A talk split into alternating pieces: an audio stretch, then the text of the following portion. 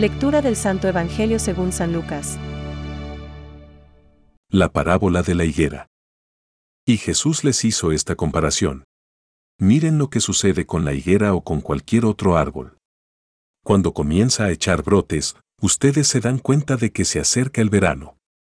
Así también, cuando vean que suceden todas estas cosas, sepan que el reino de Dios está cerca. Les aseguro que no pasará esta generación hasta que se cumpla todo esto. El cielo y la tierra pasarán, pero mis palabras no pasarán. Es palabra de Dios. Te alabamos, Señor. Reflexión. Cuando veáis que sucede esto, sabed que el reino de Dios está cerca.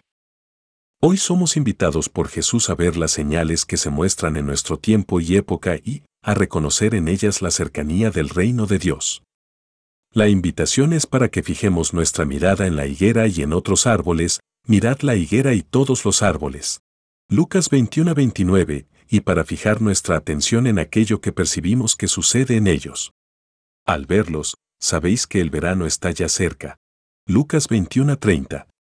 Las higueras empezaban a brotar. Los brotes empezaban a surgir.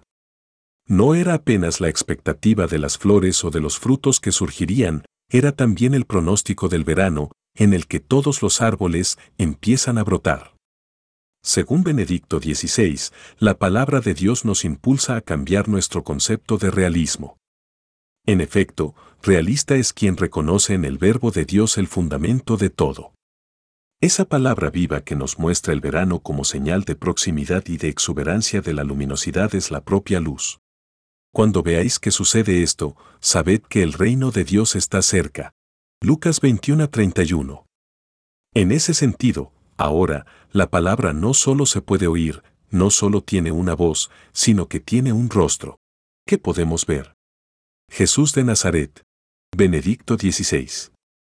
La comunicación de Jesús con el Padre fue perfecta.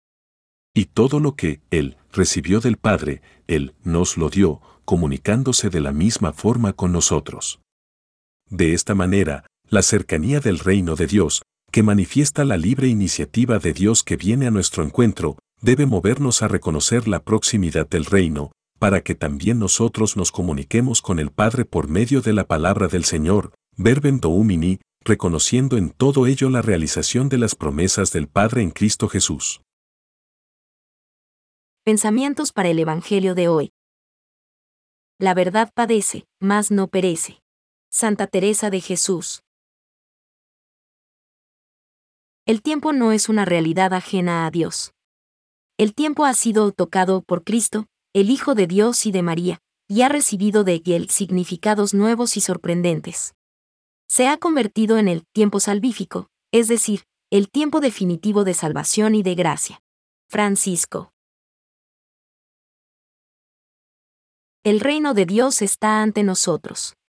Se aproxima en el Verbo encarnado, se anuncia a través de todo el Evangelio, llega en la muerte y la resurrección de Cristo. Catecismo de la Iglesia Católica, número 2.816.